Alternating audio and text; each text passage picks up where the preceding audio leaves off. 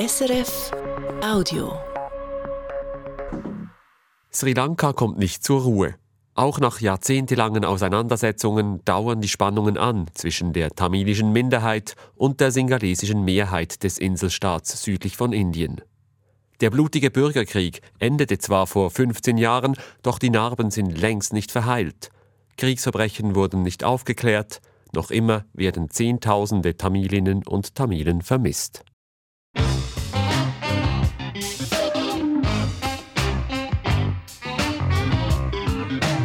International. Eine Sendung von Maren Peters.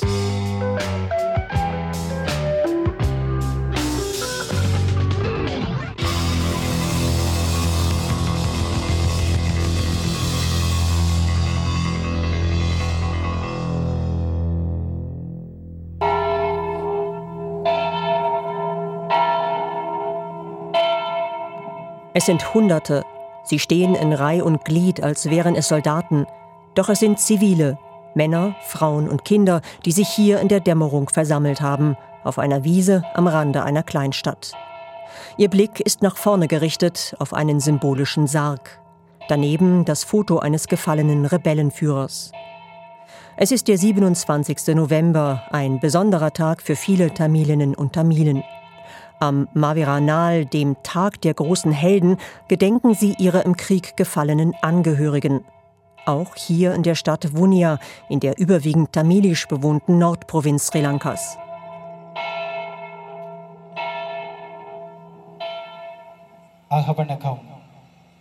Aus Sicht der singalesischen Regierung sind die tamilischen Helden nichts anderes als Terroristen, frühere Mitglieder der inzwischen verbotenen Tamil Tigers. Die paramilitärische Organisation kämpfte im Bürgerkrieg für einen unabhängigen Tamilenstaat im Norden und Osten der Insel. Die tamilische Bevölkerung macht gut 10 Prozent aus der 22 Millionen Einwohnerinnen und Einwohner des Landes. Fast 15 Jahre nach dem Krieg hat die Regierung noch immer Angst, dass sich die tamilischen Tiger neu formieren könnten. Die Regierung tut alles, um das zu verhindern. Darum hat sogar eine kleine Gedenkfeier große politische Bedeutung.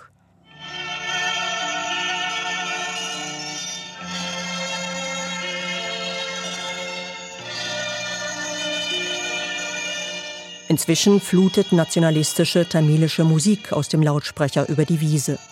Besungen wird die Unterdrückung der tamilischen Sprache und damit ihrer Kultur durch die singalesische Mehrheit im Süden der Insel das große Trauma der Tamilen seit Jahrzehnten. Eine Strophe lautet, wir schwören auf unsere Sprache, die unser Atem geworden ist und die morgen triumphieren wird. Wir verpflichten uns auch auf die Geschichte unseres Führers.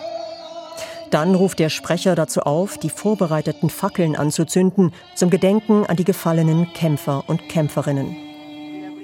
Auch eine alte Frau trauert an diesem Abend um ihren Sohn.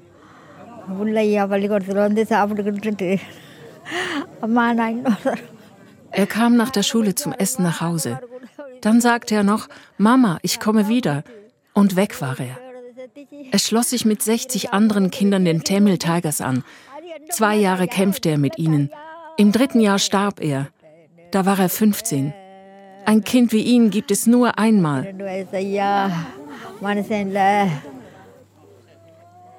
Die UNO schätzt, dass während des fast 30 Jahre dauernden Bürgerkrieges in Sri Lanka bis zu 100.000 Menschen ums Leben kamen. Zehntausende tamilische Zivilistinnen und Zivilisten starben, Schätzungen zufolge, allein in der Großoffensive, mit der die Regierung den Krieg beendete. Inzwischen ist es dunkel geworden. Angehörige legen Blumen auf den Sarg. Einige Frauen werfen sich auf den Boden und weinen im Schmerz um die Toten. Noch am Vortag wollte die Polizei dieses Heldengedenken von einem Gericht verbieten lassen. Doch der Richter urteilte, dass Tamilinnen und Tamilen ein Recht auf Erinnerung an ihre Toten haben. Trotzdem sei die Polizei am Vorabend auf den Straßen gewesen und habe versucht, die Leute einzuschüchtern, erzählt ein Tamile, dessen Schwester im Krieg vergewaltigt und getötet wurde. Viele Angehörige seien heute Abend nicht gekommen, weil sie Angst hätten. Their intention is to the Tamil people, they have to control that secondary citizens. Die Regierung will die Tamilen kontrollieren. Für sie sind wir nur Bürger zweiter Klasse. Sie wollen uns keine Freiheit geben. Das ist ihre singalesische Mentalität. Eine halbe Stunde nach Beginn der Gedenkveranstaltung ist der junge Tamile einer der wenigen, die noch geblieben sind. Alle anderen haben hastig das Gelände verlassen. Polizei ist zwar nicht zu sehen, doch Teilnehmende werden später berichten, dass sich Geheimdienstmitarbeitende unter die Trauernden gemischt hätten. Sie hätten die Nummern der geparkten Autos notiert.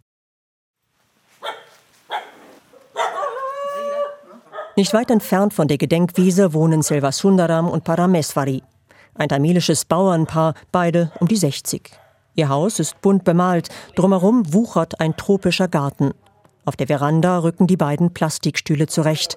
Zeit zum Reden.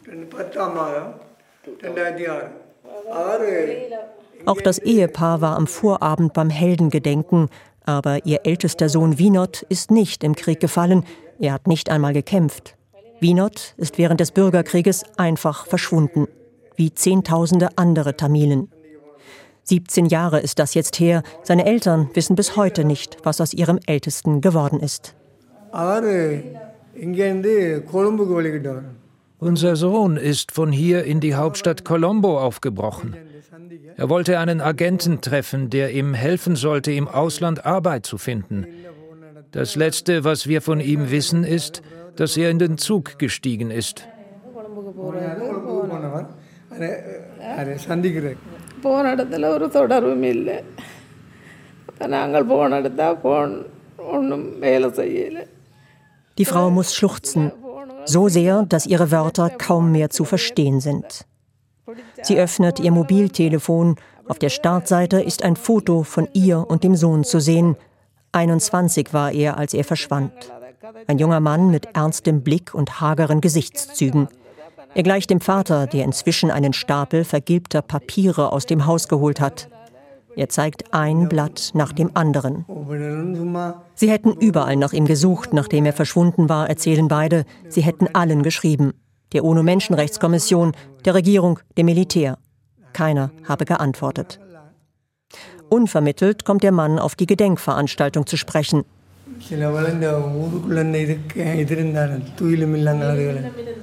Direkt neben der Wiese war damals ein Friedhof der Tamil Tigers. Früher kontrollierten die Rebellen diese Gegend. Sie begruben auch ihre Toten hier. Später übernahm das Militär die Kontrolle. Der alte Mann überlegt. Das müsse im Jahr 2000 gewesen sein, sagt er, noch bevor der Sohn verschwand. Das Militär zerstörte den Rebellenfriedhof nach der Eroberung mit Bulldozern und baute stattdessen ein Armeelager. Die Körper der toten Rebellen liegen darunter begraben. Das Militär nutzt das Lager immer noch. Als ihr Sohn Winot verschwand, kontrollierte das Militär bereits die ganze Gegend. Die Eltern vermuten daher, dass die Regierungstruppen für sein Verschwinden verantwortlich sind. Sie hätten immer wieder nach ihm gefragt. Statt einer Antwort habe es Schläge gegeben. Das Militär habe ihm unterstellt, dass er die Tamil Tigers unterstütze, sagt der Vater. Ich bin viele Male vom Militär verhaftet worden. Sie haben uns gnadenlos auf die Augen und auf die Nase geschlagen. Irgendwann waren wir auch seelisch so verletzt, dass wir einfach gesagt haben, wir hätten diesem oder jenem Rebellen geholfen. Das Militär ging dann zu den genannten Leuten und ließ sie verschwinden. Selva Sundaram und seine Frau Parameswari fuhren auch bis in die Hauptstadt Colombo, um ihren Ältesten zu suchen.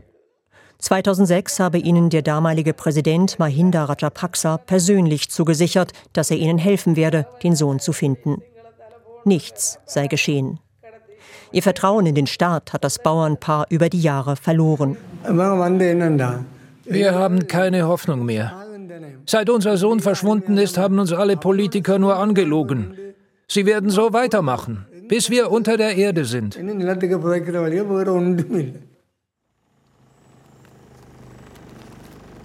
Der Weg zum Korundi-Tempel im Osten Sri Lankas ist weit. Kilometerlang geht es über schlechte Straßen an Reisfeldern und Grasland vorbei. Plötzlich hört die Straße auf. Vorne im Matsch steht eine Herde Wasserbüffel. In der Ferne ist ein großer, bewaldeter Hügel zu sehen. vielmehr auch nicht. Es fängt schon an zu dämmern. Doch an diesem Hügel oder vielmehr an der Tempelruine, die auf diesem Hügel stand, entzünden sich die Geister. Sowohl tamilische als auch singalesische Nationalisten beanspruchen die über 2000 Jahre alte Ruine für sich. Sie gehe auf einen Hindu-Tempel zurück, sagt die tamilische Seite, die mehrheitlich hinduistisch ist. Sie nutzte die Ruine jahrelang für religiöse Rituale. Die Ruine sei ein Buddha-Tempel gewesen, findet dagegen die mehrheitlich buddhistische, singalesische Seite. Die Frage nach dem Ursprung ist nicht einfach nur religiöses Geplänkel, sondern politisch brisant. Denn wer mit Hilfe der Ruine nachweisen kann, dass er früher in diesem Gebiet siedelte, leitet daraus den Anspruch ab, die andere Ethnie auch heute noch daraus zu vertreiben. Der Streit geht schon ein paar Jahre, doch jetzt hat die singalesisch-buddhistische Regierung Tatsachen geschaffen. Sie hat die Ruine offiziell buddhistisch gemacht. Mithilfe der archäologischen Abteilung erklärte die Regierung die Tempelruine zur archäologischen Zone und einen großen Streifen Land drumherum zum archäologischen Schutzgebiet. Obwohl dort Bauen eigentlich verboten wäre, errichteten nationalistische Mönche einen buddhistischen Tempel.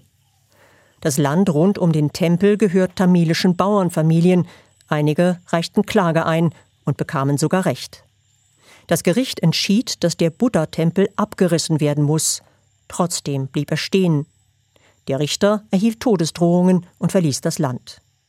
Der Korundi-Tempel ist kein Einzelfall. Nach Angaben tamilischer Aktivistinnen und Aktivisten sind Dutzende Fälle aus dem Norden und Osten Sri Lankas bekannt, in denen hinduistische Tempel in buddhistische umgewandelt wurden.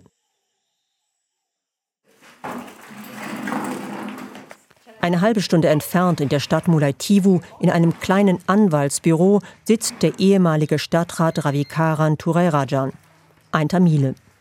Neben ihm seine Anwältin. Sie hat ihn erst diese Woche wieder freigekämpft.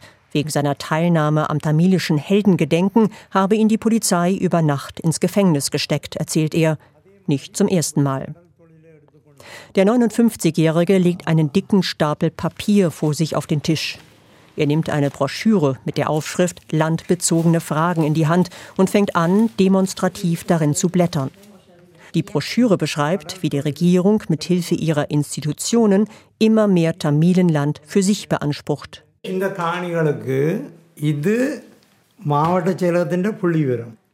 Die Armee, die archäologische Abteilung, die Abteilung für Wildtiere, die Forstbehörde, die Polizei, Sie alle beschlagnahmen Land, das tamilischen Familien gehört, für den Staat und zahlen nicht einmal Kompensation. Ravikaran Raja zieht einen handgeschriebenen Zettel mit Zahlen aus dem Papierstapel. Now, nach seiner eigenen Berechnung hat allein die Forstbehörde den Tamilen an der Ostküste im Bezirk Molativu fast drei Viertel ihres Landes weggenommen und als Forstfläche deklariert. Dadurch hätten mehr als 3300 tamilische Bauernfamilien allein in diesem Bezirk ihr Land verloren. Landraub sei das, sagt Turai Raja. Wenn die Behörden ihr Land wegnehmen, haben die tamilischen Bauern kein Einkommen mehr und nichts zu essen. Viele sind sehr arm. Aber wenn sie sich über den Landraub beschweren, werden sie von der Polizei und vom Militär bedroht. Vielen Tamilinnen und Tamilen bleibe nur die Migration. Der staatlich angeordnete Landraub sei auch der Grund, warum die Straßen hier im Osten Sri Lankas voller Kühe seien. Sie hätten kein Weideland mehr und müssten auch auf den Straßen schlafen. Viele seien überfahren worden oder verhungert. Beim Landraub lasse es die Regierung nicht bewenden.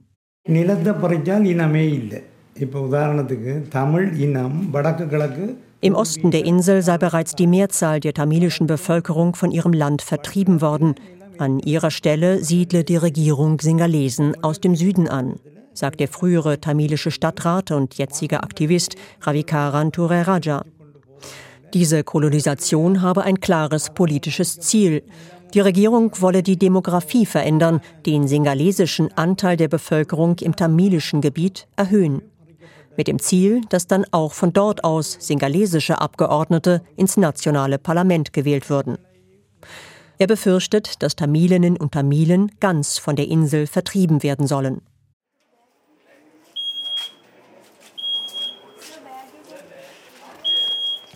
Der Zugang zum Parlament in der Hauptstadt Colombo ist gut gesichert. Personenkontrolle, doppelte Taschenkontrolle, Mobiltelefonverbot.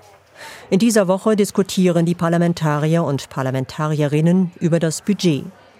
Trotzdem nimmt sich Sarat Virasakara in der Mittagspause Zeit für ein Gespräch im Parlamentsrestaurant. I am uh, Admiral uh, retired, of course, uh, Sarat Virasakara. I was in the Navy for 35 years.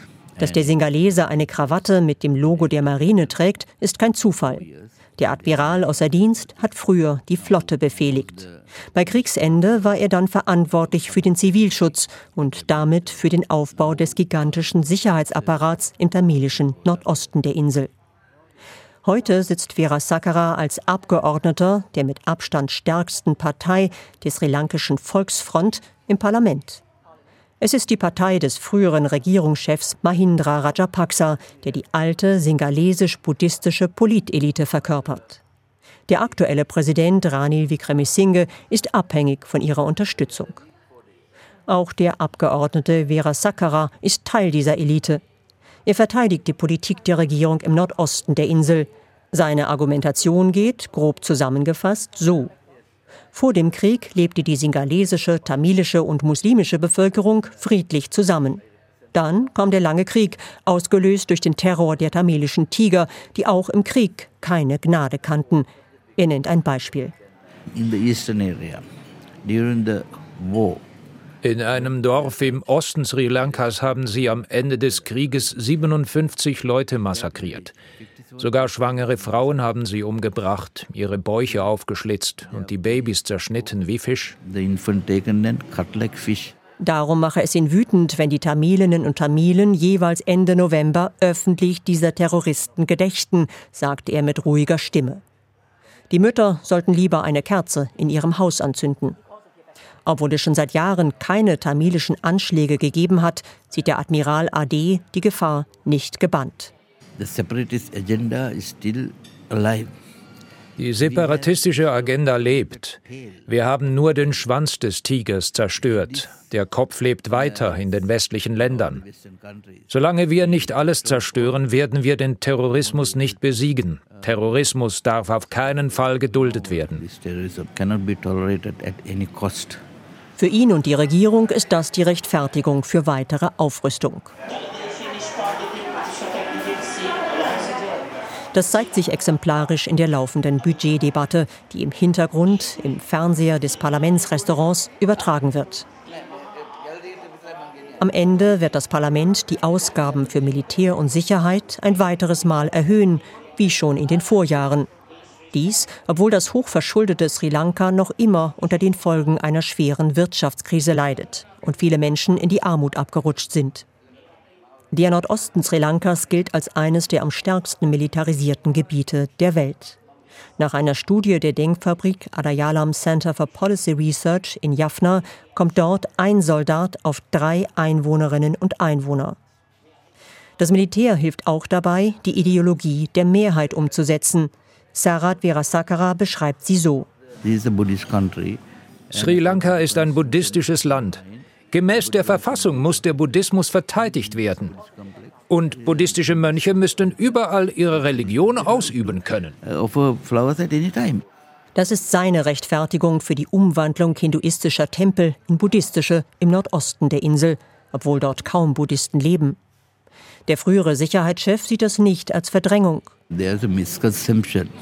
Es ist ein Irrtum zu glauben, dass die tamilische Minderheit in Sri Lanka von der Mehrheit unterdrückt wird. Das ist absolut falsch.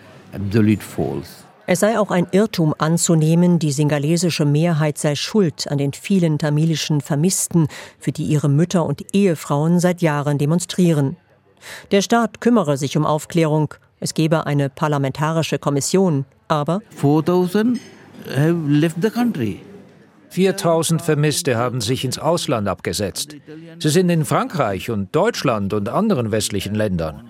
Die meisten haben politisches Asyl beantragt. Sie wollen nicht zurück. Darum wollen sie keinen Frieden in Sri Lanka und sammeln Geld für einen neuen Krieg. Das ist sehr unfair. Wir müssen das stoppen. Dann verabschiedet sich der singalesische Politiker. Die Abstimmung naht, er muss zurück ins Parlament. Dort sitzt auch Gajendra Kumar Ponambalam. Er ist Präsident der tamilischen Nationalen Volksfront. Das ist eine politische Allianz, die die tamilische Minderheit im Parlament vertritt. Doch ob er für oder gegen das Budget stimmt, hat keine Auswirkungen auf die Politik. Seine Parteienallianz hat derzeit nur 10 von 225 Sitzen im Parlament und damit eigentlich Statistenfunktion. Für ein Interview nimmt sich Gajendra Kumar Ponambalam einen Tag später Zeit im Colombo Swimming Club, wo sich die gehobene Mittelklasse trifft. Eine Anlage mit großem Pool direkt am Indischen Ozean. Hi, good morning. Auch Gajendra Kumar ist hier Mitglied. Der tamilische Anwalt und Politiker entspricht nicht dem Bild der unterdrückten und oft verarmten tamilischen Minderheit. Er war auf den besten Schulen Colombos, hat im Ausland Recht studiert, ist selbstbewusst und redegewandt. Und er stammt aus einer tamilischen Politikerdynastie. Sein Großvater gründete 1944, noch vor der Unabhängigkeit Sri Lankas, den All Ceylon Congress, die älteste politische Partei Sri Lankas. The idea then was that um, we were committed to a pluralistic uh, Sri Lanka. Ziel dieser Partei war ein pluralistisches Sri Lanka, ein Sri Lanka, in dem alle mitbestimmen, auch die tamilische und muslimische Minderheit. Aber diese Idee wurde schnell zunichte gemacht von der singalesischen Mehrheit. Bei erster Gelegenheit übernahm sie nach der Unabhängigkeit die Führung. Das öffnete vielen die Augen.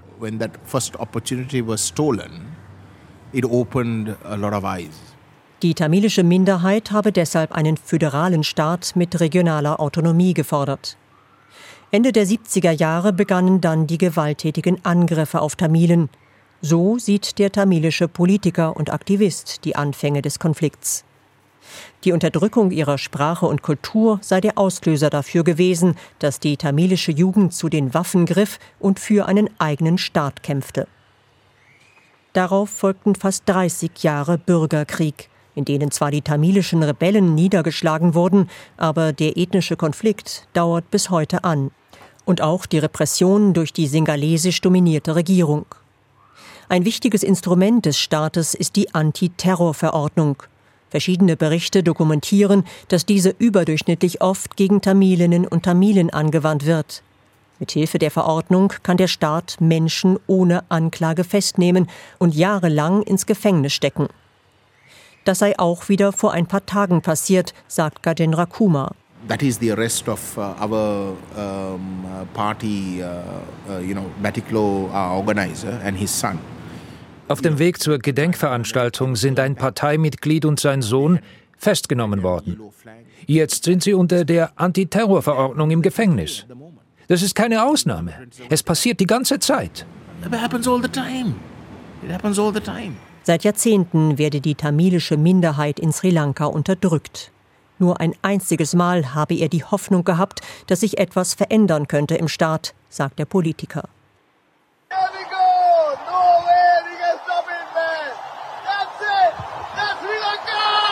Das war vor eineinhalb Jahren. Aus Frust gegen Präsident Gotabaya Rajapaksa demonstrierten Hunderttausende Menschen, mehrheitlich Singalesinnen und Singalesen, in der Hauptstadt Colombo. Sie machten den Präsidenten für die schwere Wirtschaftskrise verantwortlich. Am Ende floh er aus dem Land. Die singalesische Mehrheit im Süden hatte zum ersten Mal überhaupt die Legitimität des Staates in Frage gestellt. Die Regierung steckte daraufhin die singalesischen Anführer ins Gefängnis. I was personally quite hopeful that for the first time you had the Sinhalese ich hatte gehofft, dass aus diesen Demonstrationen eine gemeinsame Bewegung gegen die politische Elite entstehen könnte. Und bin sehr enttäuscht, dass es nicht passiert ist. Das ist umso frustrierender, als es auch bedeutet, dass die Spaltung zwischen den Ethnien nicht verschwinden wird.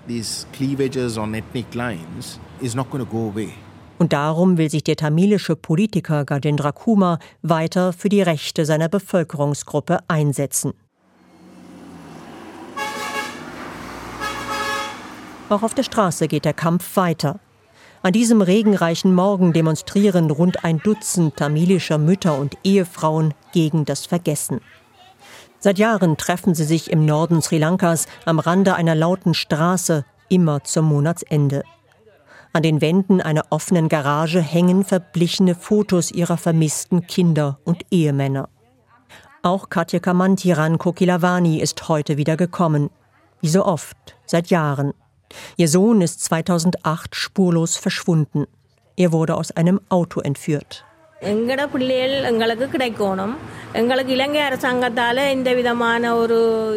sind uns sehr bewusst, dass wir von der sri lankischen Regierung keine Antwort bekommen werden. Darum hoffen wir auf die internationale Gemeinschaft. Nur sie kann unsere Kinder für uns finden. Aber die internationale Gemeinschaft schaut seit Jahren zu. Zwar hat der UNO-Menschenrechtsrat die sri lankische Regierung immer wieder aufgefordert, Rechenschaft abzulegen für Kriegsverbrechen und Menschenrechtsverletzungen, aber das sind nur Empfehlungen. Bisher hat sich kein Staat dazu bereit erklärt, die Menschenrechtsverletzungen gegen die Tamilinnen und Tamilen im Ausland voranzutreiben, zum Beispiel vor dem Internationalen Strafgerichtshof. Das könnte auch daran liegen, dass Sri Lanka geostrategisch wichtig ist. Großmächte wie die USA, China und Indien sind an guten Beziehungen zur Regierung interessiert, um sich den Zugang zu wichtigen Handelsstraßen im Indischen Ozean zu sichern. Doch wer gute Beziehungen zur singalesisch dominierten Regierung pflegt, kann sich nicht gleichzeitig für die Rechte der Tamilinnen und Tamilen stark machen. Ihnen bleibt also nichts anderes übrig, als ihre Anliegen selbst zur internationalen Gemeinschaft zu tragen so wie es die 64-jährige Yogarasa Kanakaranjini getan hat, die an diesem Morgen auf einem Plastikstuhl unter den vielen Bildern der Vermissten sitzt. Fünfmal sei sie schon nach Genf gereist, um vor dem UNO-Menschenrechtsrat auf ihren verschwundenen Sohn aufmerksam zu machen. Bislang ohne Erfolg. Aber die Hoffnung ganz aufgeben möchte sie trotzdem nicht. Wenigstens einen einzigen Tag meines Lebens möchte ich noch mit meinem Sohn verbringen.